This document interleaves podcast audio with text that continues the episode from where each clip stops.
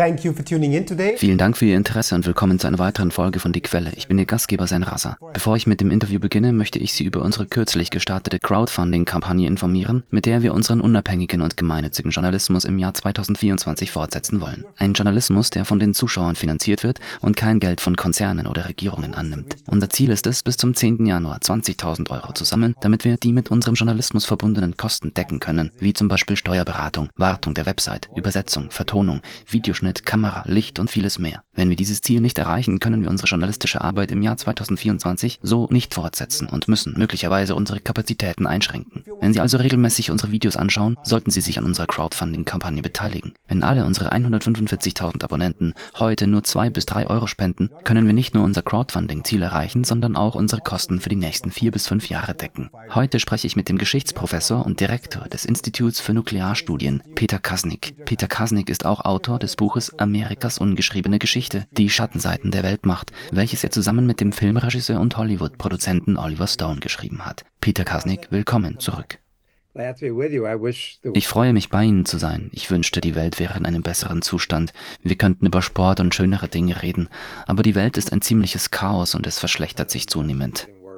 Hoffen wir das Beste, Peter. Ich möchte dieses Interview mit dem Krieg zwischen Israel und Gaza beginnen. Am 12. Dezember stimmte die Generalversammlung der Vereinten Nationen für einen sofortigen humanitären Waffenstillstand im kriegsgeplagten Gazastreifen. Eine klare Mehrheit von 153 Nationen sprach sich für einen Waffenstillstand aus. Zehn stimmten gegen den Beschluss und 23 enthielten sich. Die mächtigste Nation der Welt, die gegen einen Waffenstillstand stimmte, waren die Vereinigten Staaten. Wenige Tage zuvor hatte sich UN-Generalsekretär Antonio Guterres auf Artikel 99, eine selten genutzte Bestimmung der UN-Charta, berufen berufen, um den Sicherheitsrat auf die Feindseligkeiten im Gazastreifen und in Israel aufmerksam zu machen, da nach seiner Überzeugung eine Bedrohung des Weltfriedens und der internationalen Sicherheit vorliegt. In der darauf folgenden Sitzung des Sicherheitsrates stellten sich die Vereinigten Staaten erneut hinter ihren Verbündeten Israel und legten ihr Veto gegen eine Resolution ein, in der ein sofortiger humanitärer Waffenstillstand gefordert wurde. Wie beurteilen Sie diese Entwicklungen und sind Sie der Meinung, dass die Situation in Gaza eine Gefahr für die internationale Sicherheit und Stabilität darstellt? The United States is acting die Vereinigten Staaten verhalten sich wieder einmal wie ein Außenseiter in Bezug auf ihren Verbündeten Israel. Es ist interessant, sich die Abstimmungen in der UN anzusehen. Bei der Abstimmung im Sicherheitsrat stimmten die USA gegen die Resolution und legten ihr Veto ein. Die Briten enthielten sich und alle anderen stimmten für die Resolution. Das spiegelt die derzeitige Stimmung in der Welt wider. Vergleicht man die gestrige UN-Abstimmung über einen Waffenstillstand mit der Abstimmung im Oktober über eine humanitäre Feuerpause, so gab es bei der gestrigen Abstimmung 153 Ja-Stimmen, 10 Gegenstimmen und 23 Enthaltungen. Aber im Oktober, und wir reden hier nicht einmal von vor zwei Monaten, waren es 120 Ja-Stimmen, 14 Nein-Stimmen und 45 Enthaltungen. 45 abstentions. Wenn man sich also den Verlauf der Angelegenheit ansieht, zeigt sich die Weltöffentlichkeit zunehmend auf der Seite der Palästinenser in Gaza. Denn die Bilder, die täglich veröffentlicht werden, sind so herzzerreißend, so schrecklich und so unverhältnismäßig, dass selbst diejenigen unter uns, die das Vorgehen der Hamas am 7. Oktober aufs schärfste verurteilen und es für skrupellos halten, immer noch absolut entsetzt sind über das Vorgehen Israels jetzt are still absolutely appalled by what Israel is doing now. And so 1200 am 7. Oktober wurden 1200 Menschen getötet, die meisten von ihnen Israelis. Aber jetzt sind fast 20.000 Menschen im Gazastreifen getötet worden, zwei Drittel davon Frauen und Kinder. Die Vereinigten Staaten haben ein großes Aufheben um die Aktivitäten der Russen in der Ukraine gemacht, um die Zahl der getöteten Zivilisten und die Menge der zerstörten Infrastruktur. Nun, die Russen haben in 21 Monaten kaum halb so viele Zivilisten in der Ukraine getötet wie die Israelis in sechs Wochen. Uh, but the United States die Vereinigten Staaten schweigen nicht gänzlich, aber sie sprechen mit ihren Taten. Und ihre Handlungen bestehen in der Bereitstellung unbegrenzter Geld, Waffen und Hilfsmittel für die Israelis, damit sie das Massaker fortsetzen können. Und so ist das moralische Gewissen der Welt empört über den Anblick. Aber die Israelis werden nicht aufhören. Uh, but the Israelis are not going to stop. You know, they, they use the excuse of Hamas. Sie benutzen die Ausrede der Hamas. Ich verabscheue die Hamas. Ich würde gerne erleben, wie die Hamas durch eine fortschrittlichere, weltliche und menschlichere Alternative in Gaza ersetzt wird. Aber die Idee, die Hamas zu eliminieren, die Hamas ist tatsächlich ein Konzept, eine Idee, eine Bewegung. It's an idea. It's a movement. Die Israelis haben mit ihrem Massaker und dem Töten von Zivilisten mehr Menschen hervorgebracht, die Israel hassen und bereit sind, Terroristen zu werden, als sie in diesen Kämpfen beseitigt haben. So it's a, just a stupid, immoral es ist also einfach eine dumme, unmoralische Politik, die ich nicht gerne sehe. Aber Israel ist zu einem der rechtslastigsten Länder der Welt geworden. Ich erinnere mich an die Zeit, als Israel ein fortschrittliches Land war. Ich erinnere mich an eine starke Linke in Israel. Damals gab es noch Sozialisten und Kommunisten in der israelischen Führung. Und das ist jetzt nicht mehr der Fall. Wenn man sich jetzt die Netanyahu-Regierung anschaut, dann reicht das Spektrum von Extremisten wie Netanyahu über die extreme Rechte bis hin zu den Ultraverrückten, die die Palästinenser auslöschen wollen, die gerne eine ethnische Säuberung durchführen würden. Und sie haben den Siedlern im Westjordanland freie Hand gelassen. Es gab hunderte von Angriffen auf palästinensische Bauern und Siedler im Westjordanland durch diese Eiferer, die von Netanyahus Kabinett mit Sturmwaffen ausgestattet wurden, die dazu benutzt wurden, Palästinenser im Westjordanland zu terrorisieren und zu töten.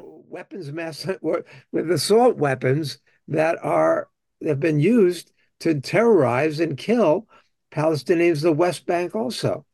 And so we wir befinden uns also in einer Situation, die unmoralisch und undenkbar ist.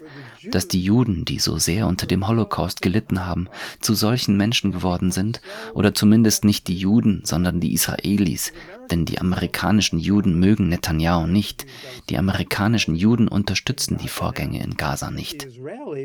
Aber die Israelis haben irgendwie ihren moralischen Kompass aufgegeben und machen mit und unterstützen das Vorgehen der Armee in Gaza. In, in Gaza. So it's a tragic situation with potentially devastating consequences. Es ist also eine tragische Situation mit potenziell verheerenden Folgen, denn das Ganze könnte sich wirklich ausweiten. Israel hat Drohungen gegen die Hisbollah ausgesprochen. Die Israelis fordern die Hisbollah auf, sich von der Grenze zurückzuziehen, wobei die israelische Führung erklärte, sie werde einen Krieg gegen die Hisbollah beginnen, sollte diese sich nicht sofort zurückziehen. Die Kapazitäten der Hisbollah sind jedoch viel größer als die der Hamas. Die Hamas verfügt vielleicht über 30.000 bewaffnete Kämpfer und 30.000 Waffen, vielleicht 50.000 aber die Hisbollah hat 100.000 abgehärtete Kämpfer und 150.000 Raketen und Flugkörper, die sie abschießen kann, viele davon zielgenau. Das ist eine viel, viel ernstere Bedrohung für Israel und von dort aus kann sie sich ausbreiten. Uh, that's a much, much more serious threat to Israel. And then does it expand from there? We already see the fighting going on with the Houthis. Wir sehen bereits die Kämpfe mit den Houthis und im Jemen. Außerdem gibt es eine Menge anderer Milizen in der Region, im Irak und in Syrien. Und dann ist da natürlich noch der Iran. So the US has moved two carrier, aircraft carrier strike groups to the Mediterranean die USA haben zwei Flugzeugträgerkampfgruppen ins Mittelmeer verlegt, um sich auf den Krieg mit dem Iran vorzubereiten, den viele Amerikaner, nicht das amerikanische Volk, sondern die amerikanischen Führer, die Neokons und die Kriegshetzer, schon seit Jahren herbeisehnen. Und so wägen die Menschen nicht wirklich rational die Konsequenzen ab. Auch ist das unmittelbare humanitäre Gemetzel, das jedem anständigen Menschen das Herz bricht, wenn er es sieht, wie diese Eltern ihre toten Kinder aus den Trümmern tragen. Es ist unvorstellbar. Aber es könnte schlimmer sein. Es könnte viel, viel gravierender sein.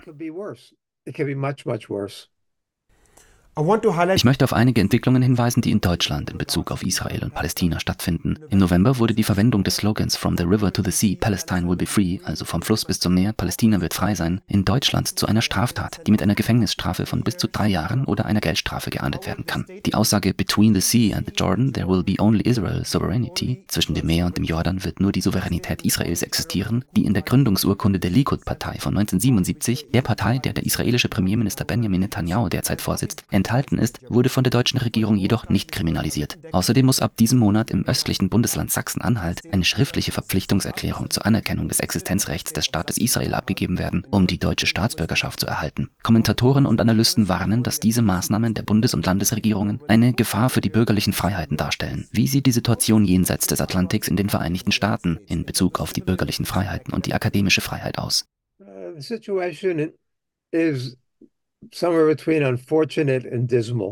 Die Situation in den Vereinigten Staaten ist irgendwo zwischen bedauerlich und trostlos. Und was wir auf globaler Ebene sehen, ist eine Einschränkung der Bürger- und Menschenrechte sowie der Rede- und Pressefreiheit.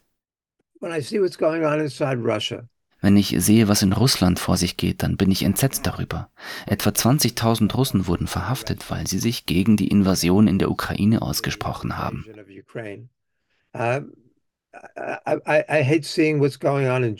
Ich verabscheue die Vorgänge in Deutschland. Ich hasse es zu sehen, was in den Vereinigten Staaten vor sich geht. In China und in weiten Teilen der Welt gibt es keine Redefreiheit.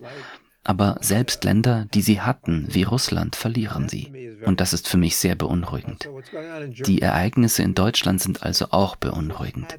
Aber in den Vereinigten Staaten gab es gerade diese Anhörungen im Kongress, Vier Personen haben ausgesagt. Die Präsidentin von Harvard, die Präsidentin des MIT, die Präsidentin der Universität von Pennsylvania und meine Kollegin Pam Nadal, die mit mir an der American University lehrt und ein Buch über die Geschichte des Antisemitismus in den Vereinigten Staaten schreibt. Aber es waren die drei Universitätspräsidentinnen, die dort im Rampenlicht standen. Und die zuständigen Republikaner, dieselben Republikaner, die Donald Trump unterstützten, der ein unverschämter Antisemit ist und kürzlich mit Kane West und Nick Fuentes, einem Holocaustleugner, zu Abend gegessen hat, also dieselben Leute, die überall Antisemiten unterstützen, stiegen dort auf ihr hohes Ross und griffen die Universitätspräsidentinnen an, deren Reaktionen in Bezug auf die Verurteilung von Aufrufen zum Völkermord auf dem Campus traurig unbeholfen waren about condemning calls for genocide on campus. And they were trying to walk a fine line between freedom of speech Sie versuchten den schmalen Grat zwischen Meinungsfreiheit und umsetzbarer Politik oder Äußerungen, die Menschen verletzen, zu beschreiten. Das ist besonders beunruhigend, weil es in den Vereinigten Staaten eine große Sensibilität gibt, wenn es um rassistische, geschlechtsspezifische oder sexuelle Fragen auf dem Campus geht. Meiner Meinung nach ist das ein wenig übertrieben, aber zumindest schlägt das Herz am rechten Fleck. Sie hätten also in der Lage sein müssen, den Aufruf zum Völkermord an den Juden zu verurteilen. Aber ich glaube nicht, dass es irgendwelche Aufrufe zum Völkermord an den Juden gab. Vielleicht ein paar Verrückte hier und da, aber sie haben ein falsches Narrativ geschaffen. Stefanik Stefanik war die Schlimmste. Er ließ Stefanik. Sie sagte, dass Leute auf den Campus zu einer Intifada aufgerufen hätten. Und sie behauptete, Intifada sei das gleiche wie Völkermord. Und ob man so etwas zulassen oder verurteilen würde.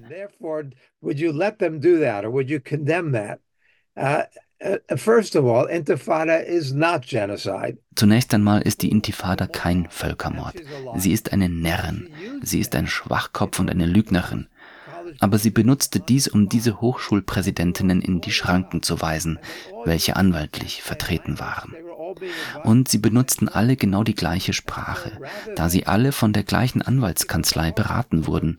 Anstatt mit dem Herzen oder gar mit dem Verstand zu sprechen, gaben sie also diese wirklich legalistischen Erklärungen ab. Und dann gab es einen Aufschrei gegen sie, der großen US-Medien und vor allem der großen Geldgeber der Universitäten. Ackman in Harvard, mehrere Leute in Penn, die 100 Millionen Dollar gespendet haben, die meisten von ihnen waren Hedgefonds-Millionäre. Diese Leute sind der Abschaum der Menschheit. Haben sie irgendetwas Produktives getan? Nein. Sie machen die Unternehmen kaputt, womit sie ihr Geld verdienen. Aber sie sind diejenigen, die sich auf die moralische Höhe berufen können und den Universitäten entweder gedroht oder in einigen Fällen ihr Geld entzogen haben, wie sie es versprochen hatten. Die Universitäten sind also auf diese Spenden angewiesen, weil die Vereinigten Staaten, die Landesregierungen und die Bundesregierung die Bildung nicht in großem Umfang unterstützen.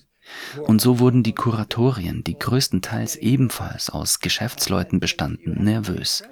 Und sie hatten drei Präsidentinnen, allesamt neu und weiblich. Eine ist eine Jüdin, eine Schwarze und die andere, so nehme ich an, ist eine WASP-Frau, also White Anglo-Saxon Protestant oder Christin. Sie waren alle neu, nicht sehr erfahren und nicht sehr geschickt in ihrem Umgang mit der Situation.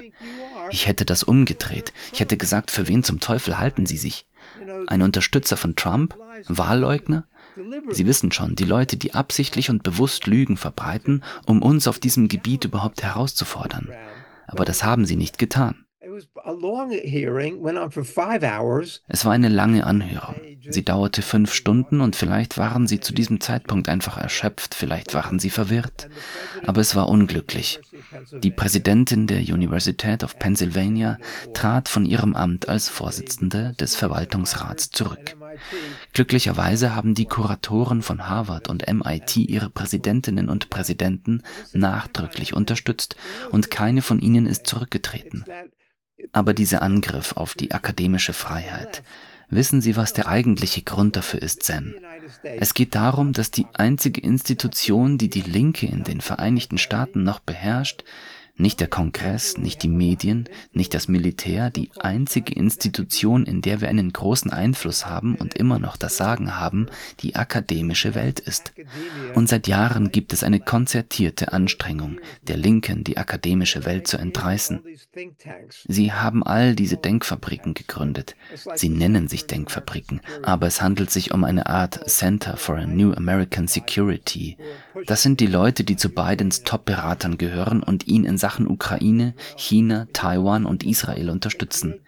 Es sind die Kriegsfanatiker. Sie gründen diese Institutionen, extralegale Institutionen, weil sie so reich sind.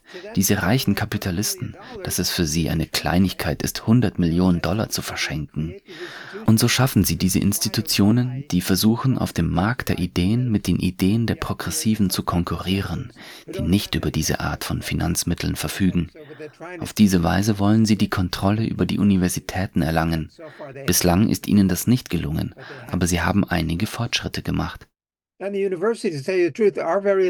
Und die Universitäten sind, um die Wahrheit zu sagen, sehr links eingestellt. Ich war an vielen Suchen nach Historikern beteiligt und würde gerne einen intelligenten, redegewandten Konservativen für eine dieser Stellen finden, die in den Geschichtsfakultäten oder anderen Fakultäten geschaffen werden. Aber wir bekommen nicht einmal Bewerber, die auch nur annähernd in Frage kommen, die wir überhaupt für diese Stellen in Betracht ziehen könnten. Zum Teil, weil diese Leute in die Wirtschaft gehen und reich werden wollen. Wir sind es, die linken Idealisten, die Progressiven, die in die Wissenschaft gehen, wohl wissen, dass wir nie reich werden, aber weil wir uns für Ideen begeistern, weil wir uns für die Auswirkungen von Ideen interessieren, um eine bessere Welt zu schaffen. Und wir kümmern uns um die Köpfe junger Menschen. Diese Leute wollen einfach nur in die Wirtschaft gehen und reich werden, die klügsten unter ihnen. Ich möchte hier das Thema wechseln und zur Ukraine kommen. Der ukrainische Präsident Zelensky besuchte kürzlich die Vereinigten Staaten, um für ein Hilfspaket der USA in Höhe von 61 Milliarden Dollar zu werben, das im Kongress seit einiger Zeit auf Eis liegt. Bei seinem Besuch im Weißen Haus lobte der US-Präsident nachdrücklich die widerstandsfähige Verteidigung der Ukraine gegen die Angriffe Russlands seit dem Beginn des Krieges. Bei dem Treffen sagte Biden zu Zelensky, und ich möchte ihn zitieren, Herr Präsident, ich werde die Ukraine nicht im Stich lassen und auch nicht das amerikanische Volk. Zitat Ende. Obwohl es in den letzten zwei Monaten den Anschein hatte, dass sich die Position der USA in Richtung Diplomatie und Verhandlungen zwischen der Ukraine und Russland verändert hat, scheint es nun so, als ob die USA weiterhin auf einen Sieg der Ukraine im Krieg gegen Russland setzen. Wie beurteilen Sie diese Entwicklungen? Kann die Ukraine den Krieg noch gewinnen und ihr gesamtes Territorium zurückerobern? Nein, Sie wissen genauso gut wie ich, dass die Ukraine Russland nicht militärisch besiegen wird. Das wird einfach nicht passieren. The West, Europe, and the United States are getting weary der Westen, Europa und die Vereinigten Staaten ermüden langsam. Sie setzten große Hoffnungen in diese Frühjahrsoffensive. Sie begann aber nicht im Frühjahr, sondern erst in diesem Sommer. Und die Gegenoffensive ist ins Stocken geraten. Sie ist ins Leere gelaufen. Wenn überhaupt, dann haben sie an Boden verloren, besonders im Osten, und sie sind nicht weitergekommen. Weil die Ukraine im Jahr 2022 so viel Territorium in Kharkov und Cherson zurückerobern konnte, glaubte man, dies würde ihr auch wieder gelingen. Aber die Russen haben viele Lektionen gelernt. Sie sind heute viel klüger als damals. Die militärische Führung ist sehr viel klüger. The military leadership is a lot smarter. Bei den Ukrainern hingegen hat Zelensky alle führenden Militärs und Berater ausgetauscht, aber die Russen haben eine Menge gelernt.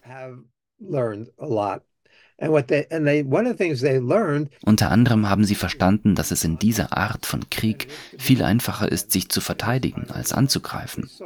Das haben wir im Ersten Weltkrieg gesehen und das wiederholt sich jetzt. Sie haben also all diese Waffen eingesetzt, sie haben unkonventionelle Spreng- und Brandvorrichtungen und Landminen eingesetzt, und die Ukrainer haben praktisch keine Fortschritte bei der Rückeroberung weiterer Gebiete gemacht.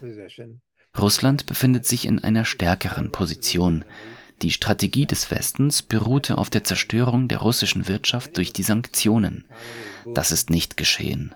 Und vielen Berichten zufolge boomt die russische Wirtschaft. Der Westen war nicht in der Lage, die von den Ukrainern benötigte Artillerie, Munition, Flugzeuge und Raketenabwehrsysteme zu liefern. Aber die Russen haben ihre Militärproduktion hochgefahren. Sie sind einfach in einer viel stärkeren Position als die Ukrainer.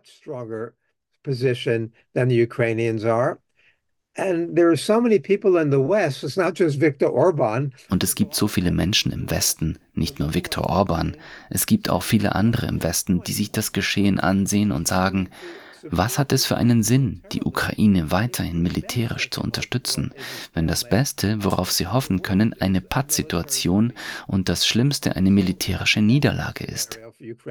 Das beste Szenario für die Ukraine wäre also, dass wir in einem Jahr zurückkommen und 100.000 weitere Russen und 75.000 weitere Ukrainer tot sind und Hunderttausende weitere Verwundete auf beiden Seiten. Und wir befinden uns an der gleichen Stelle wie heute. Es macht also keinen Sinn, so weiterzumachen, vor allem weil wir die Geschichte kennen. Und die Geschichte zeigt, dass wir im März 2022 eine Einigung hätten erzielen können. Die Ukrainer und die Russen hätten hätten sich zu diesem Zeitpunkt geeinigt und die Ukraine wäre nicht der NATO und Russland beigetreten. Aber was ist passiert? Boris Johnson kommt zu Besuch, dann kamen die Amerikaner zu Besuch und sagten der Ukraine, Zelensky und den ukrainischen Führern, geben Sie nicht nach, gehen Sie keine Kompromisse ein, wir werden Sie so lange unterstützen, wie es nötig ist. Sie haben es ein Jahr lang versucht und jetzt sind die Menschen nicht nur in den Vereinigten Staaten, sondern auch in anderen Teilen Europas und in weiten Teilen der Welt es leid und wollen nicht länger eine Pattsituation und ein Gemetzel unterstützen, das sich dort entwickelt hat.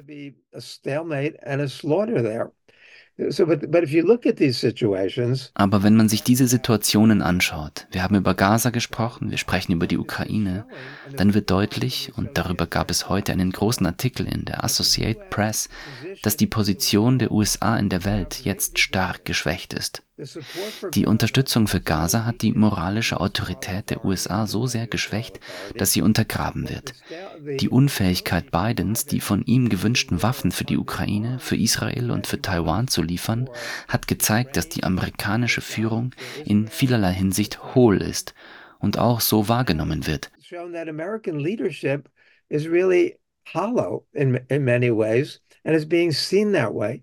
And the, the vote that we talked about before in the United Nations. Die Abstimmung in den Vereinten Nationen, über die wir vorhin sprachen, Die Tatsache, dass die Anti-Israel-Stimmen zunehmen, ist in Wirklichkeit eine Anti-US-Stimme. Und die Tatsache, dass die Position der USA jetzt so geschwächt ist, dass die Vereinigten Staaten nicht in einer guten Position sind. Was denken also die Menschen in Japan? Was denken die Menschen in Südkorea? Was denken die Menschen in Taiwan? Werden die USA ein so zuverlässiger Partner sein, wenn sie nicht einmal die Finanzierung aufbringen können? Biden will 111 Milliarden Dollar mehr, 61 Milliarden für die Ukraine und 14 Milliarden für Israel, etwas für die US-Südgrenze, mehr für Taiwan. Aber der Kongress ist festgefahren. Die politische Dysfunktion in den USA untergräbt Bidens kämpferische Haltung. Gleichzeitig ruiniert er seine eigenen Chancen auf eine Wiederwahl. Ich habe Angst vor Trump. Trump ist ein faschistischer Diktator oder möchte gern Faschist. Und wenn er wieder an die Macht kommt, wird er sie nie wieder verlassen. Und das bisschen, das von der amerikanischen Demokratie noch übrig ist, wird zerstört werden. Aber Biden trägt dazu bei. Schauen Sie sich die Antwort an. 20 Prozent der 18- bis 34-Jährigen unterstützen die US-Politik in Israel. Und dies war vor einiger Zeit. Vielleicht sind es jetzt nur noch 15 Prozent. Biden braucht diese Menschen dringend. An den amerikanischen Universitäten gibt es keine Begeisterung für Biden. Ich höre das von meinen Studenten, von Studenten anderswo, wenn ich Vorträge halte. Die jüngere Generation verabscheut Biden. Sie hassen Trump. Sie werden vielleicht für Biden stimmen, weil sie Trump hassen und fürchten, aber nicht, weil sie Biden mögen. Und auch die Unterstützung von Minderheiten, insbesondere von schwarzen Männern, hat deutlich abgenommen. Die Wählerschaft, die Biden braucht, um wiedergewählt zu werden, ist also bereit, ihn zu verärgern, ja zu sabotieren, um seine globalen militaristischen Antworten auf politische Krisen in der ganzen Welt durchzusetzen. Das schadet nicht nur der Welt, sondern auch ihm selbst. Aber er ist inzwischen so töricht oder dieser militaristischen Politik so verhaftet, dass er bereit ist, sie zu sabotieren, sich selbst zu zerstören. Und es ist sehr traurig für mich, das zu sehen. Lassen Sie uns zum Pazifik und zum Kalten Krieg mit China übergehen. Im Pazifik warten die von den USA finanzierten Programme für Mikronesien, die Marshallinseln und die Republik Palau auf die Zustimmung des US-Kongresses. Vor einigen Tagen sagte ein hochrangiger US-Beamter namens Kurt Campbell vor einem Senatsausschuss, als es um die Finanzierung dieser Programme ging, lassen Sie mich ihn hier zitieren, Sie können davon ausgehen, dass buchstäblich am nächsten Tag chinesische Diplomaten, Militärs und andere Personen im Flugzeug sitzen werden, das auf jeder dieser Inseln landet und versuchen werden, ein besseres Abkommen für China zu erreichen. Zitat Ende. Er meinte damit, dass im Falle einer Nichtgenehmigung der Finanzierung durch den US-Senat China kommen und übernehmen wird. Wie sehen Sie die Situation mit China im Pazifik? Hat sie sich seit dem Krieg, dem israelischen Krieg im Gazastreifen, abgekühlt oder droht im Hintergrund immer noch eine Gefahr? Zunächst einmal ist Kurt Campbell eine interessante Person. Er ist wirklich der China-Kriegshetzer. Er ist einer der Leiter des Center for New American Security. Wie ich bereits erwähnt habe, gehören zu Bidens Top-Beratern 18 Mitglieder des Center for New American Security. Und das sind die wahren China-Kriegshetzer. Was Campbell sagt, ist also von Bedeutung. Er war der Kopf hinter dem Asien-Pivot unter Obama und Clinton im Jahr 2011. Das hat zwar nicht geklappt, aber diese Politik war seine Strategie. Das war sein Baby. Und er schürt sie jetzt wieder. Und wir haben in den letzten Jahren gesehen, wie Trump mit seiner absurden Handelskriegspolitik und seinen verstärkten diplomatischen Beziehungen zu Taiwan begann. Als Biden dann sein Amt antrat, hofften wir, dass wir einen Hauch von Vernunft bekommen würden.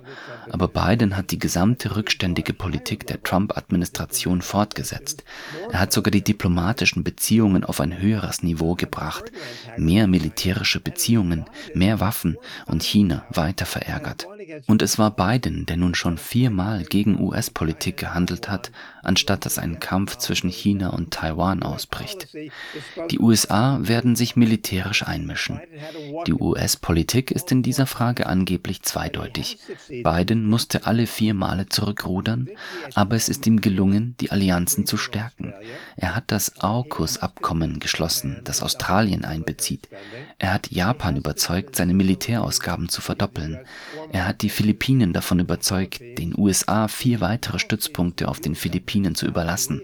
In Südkorea regiert jetzt die Yoon-Regierung, eine sehr rechtsgerichtete Regierung, die die viel bessere Moon-Regierung abgelöst hat. Und sie wissen, dass die USA immer noch das südkoreanische Militär kontrollieren. Sie haben nicht einmal Autonomie. Die USA kontrollieren es. Und 70 Prozent der Südkoreaner sagen, sie würden es begrüßen, wenn ihr Land seine eigenen Atomwaffen entwickeln würde. Das ist also sehr, sehr gefährlich. Und sie versuchen, die Vierergruppe zu stärken, die Beziehungen und Bündnisse mit Indien zu verbessern. Wir sehen also, dass Biden eine durchgängig kriegerische Politik betrieben hat. Dennoch, die Entwicklungen auf Okinawa in Bezug auf die erste Inselkette und die zweite versuchen die Vereinigten Staaten, ihre Position zu stärken. Und gleichzeitig gibt es amerikanische Militärs wie diesen Armeegeneral Minihan, der sagt, er glaube, dass die USA und China bis 2025 einen Krieg führen werden. So uh, recently the und darauf bereiten sie sich vor. Vor kurzem wurde ein Bericht mit dem Titel Amerikas strategische Positionierung veröffentlicht. Dabei handelt es sich um die überparteiliche Kongresskommission zur strategischen Lage der Vereinigten Staaten. Und was sagen sie? Sagen sie, wir brauchen friedliche Beziehungen? Sagen sie, dass wir eine Win-Win-Diplomatie brauchen, wie Xi Jinping es gerne ausdrückt? Steht da, dass wir eine friedliche Entwicklung brauchen? Nein, es heißt, dass wir uns darauf vorbereiten müssen, gleichzeitig Kriege gegen Russland und China zu gewinnen. Wir müssen in der Lage sein, sie beide zu besiegen. Und jetzt wollen sie auch noch den Nahen Osten ins Spiel bringen. Das ist Wahnsinn. Aber das ist es, was wir gerade sehen. Die Vereinigten Staaten klammern sich also verzweifelt an die Einheitspolarität. Aber was sie in diesem Bericht tun, ist sehr interessant. Es ist dasselbe, was wir schon von Reagan gehört haben. Das gleiche trifft auch auf das Project for the New American Century zu, die Neocons, die in die Bush-Regierung eintraten. Die Idee, dass die Vereinigten Staaten so schwach sind, dass sie verwundbar sind. Wir gehen zurück auf den Geither-Bericht von 1957, nachdem die Sowjets Sputnik gestartet hatten. Im Geither-Bericht heißt es, dass die Vereinigten Staaten momentan am schwächsten und verwundbarsten sind. Wenn wir nicht massiv Geld in das amerikanische Militär stecken, dann werden die Vereinigten Staaten von den Sowjets überrannt, die im Vorteil sind und über Interkontinentalraketen verfügen. Dann hatten wir den Schwachsinn mit der Raketenlücke, Missile Gap, und es stellte sich heraus, dass es in der Tat eine Raketenlücke gab, wir waren ihnen in jeder Kategorie zwischen 10 zu 1 und 100 zu 1 voraus. Aber das ist es, was sie jetzt tun. Sie schüren die Flamme der Angst, um mehr Militärausgaben zu erwirken. Das taten sie auch unter Bush. Sie taten es unter Reagan. Jetzt versuchen sie es wieder unter Biden. Wir wissen, dass es sich bei den Geldern um die Gelder handelt, die wir angeblich der Ukraine gegeben haben. Geht dieses Geld an die Ukraine? Nein, es geht an amerikanische Militärfirmen. Sie sind diejenigen, die mit diesem Blutgeld, das sie mit dem Töten in Gaza, dem Töten in der Ukraine und dem potenziellen Töten in Taiwan verdienen, wie Banditen davonkommen. Sie lieben es. Und sie sind die Einzigen, die davon profitieren. Und das ist es, womit wir es jetzt zu tun haben, in einer Welt, die sich in vielerlei Hinsicht in die falsche Richtung entwickelt. Und die Vereinigten Staaten sind immer noch die Cheerleader, obwohl die Glaubwürdigkeit der Vereinigten Staaten und ihrer auf Regeln basierenden internationalen Ordnung bereits geschwächt ist. Der globale Süden hat sich geweigert, die Sanktionen gegen Russland mitzutragen. Und ausgerechnet viele Wirtschaftswissenschaftler haben Recht behalten. Sie sagten der beiden Regierung, es handele sich um eine einen globalen Krieg zwischen Autokratie und Demokratie. Aber für den Rest der Welt ist es ein globaler Krieg zwischen Autokratie und Heuchelei. Und diese Heuchelei ist durch die widersprüchliche Politik der USA im Gazastreifen und in der Ukraine jetzt noch deutlicher zum Ausdruck gekommen. Die Welt erlebt dies jeden Tag. 90 Prozent der Menschen in Gaza sind aus ihren Häusern vertrieben worden. Wahrscheinlich sind 70 Prozent der Häuser beschädigt oder zerstört worden. Selbst wenn der Krieg morgen zu Ende wäre, müsste man versuchen, das Leben dieser Menschen wieder aufzubauen. Sie haben ihre Häuser verloren, sie haben ihre Arbeit verloren, sie haben alles verloren, ihre Besitztümer. Ich meine, es ist einfach eine Tragödie. Außerdem verabscheue ich die Hamas und möchte, dass sie die Führung in Gaza abgibt. Und ich wünsche mir, dass eine fortschrittliche palästinensische Behörde die Führung übernimmt. Take over.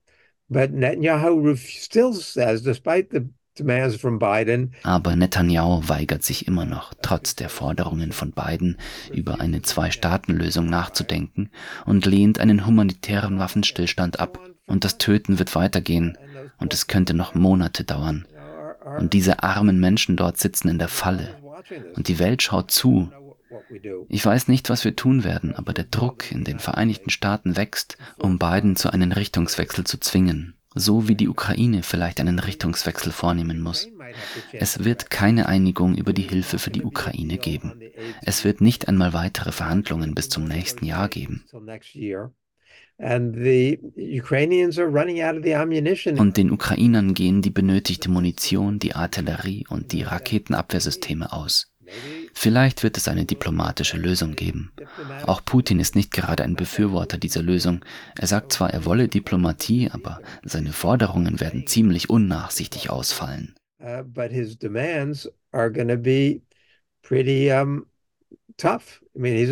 er befindet sich jetzt in einer starken Position. Die Russen kontrollieren bereits 20 Prozent der Ukraine und bis zum Frühjahr werden sie wahrscheinlich noch deutlich mehr kontrollieren. Es gibt also keine großartigen Lösungen. Und wie ich schon sagte, es gibt keine guten Menschen in dieser Welt. Natürlich gibt es eine Menge guter Menschen. Ich würde sagen, die meisten Menschen auf diesem Planeten sind gut, aber in Bezug auf die Staats- und Regierungschefs. Und ich würde gerne sehen, dass Xi Jinpings Idee der Win-Win-Diplomatie etwas ist, das wir im Gazastreifen und in der Ukraine und in Taiwan überall auf der Welt verwirklicht sehen können. Zu meiner letzten Frage. Wir befinden uns derzeit in einer Crowdfunding-Kampagne, damit wir genügend Mittel aufbringen können, um unseren unabhängigen und gemeinnützigen Journalismus auch im Jahr 2024 fortzusetzen. Warum ist es Ihrer Meinung nach wichtig, unabhängige Medienorganisationen wie Activism Munich heute zu unterstützen? Well,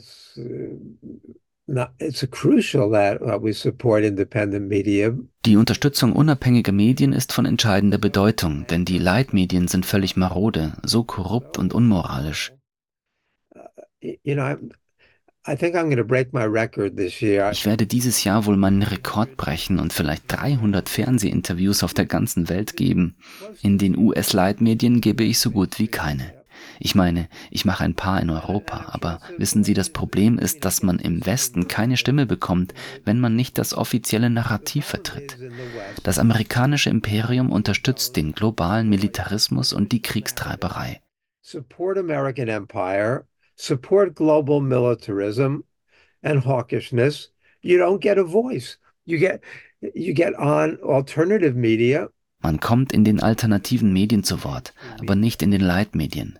Die Einschränkungen, die Grenzen, die von den Leitmedien toleriert werden, sind so eng.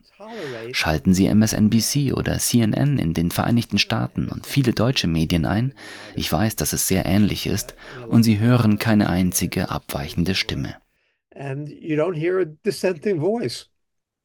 And so it's the kind of work that you do die Arbeit, die Sie und Ihre Mitstreiter in anderen Teilen der Welt leisten, ist deshalb so wichtig, weil Sie der Wahrheit die Stimme geben. Die Macht hat kein Gewissen, aber sie wird auf Druck reagieren, wenn die Menschen sich organisieren und mobilisieren. Und ich weiß, dass sie das sehr gut machen und dass sie Kollegen und Mitstreiter in anderen Teilen der Welt haben, die das auch tun.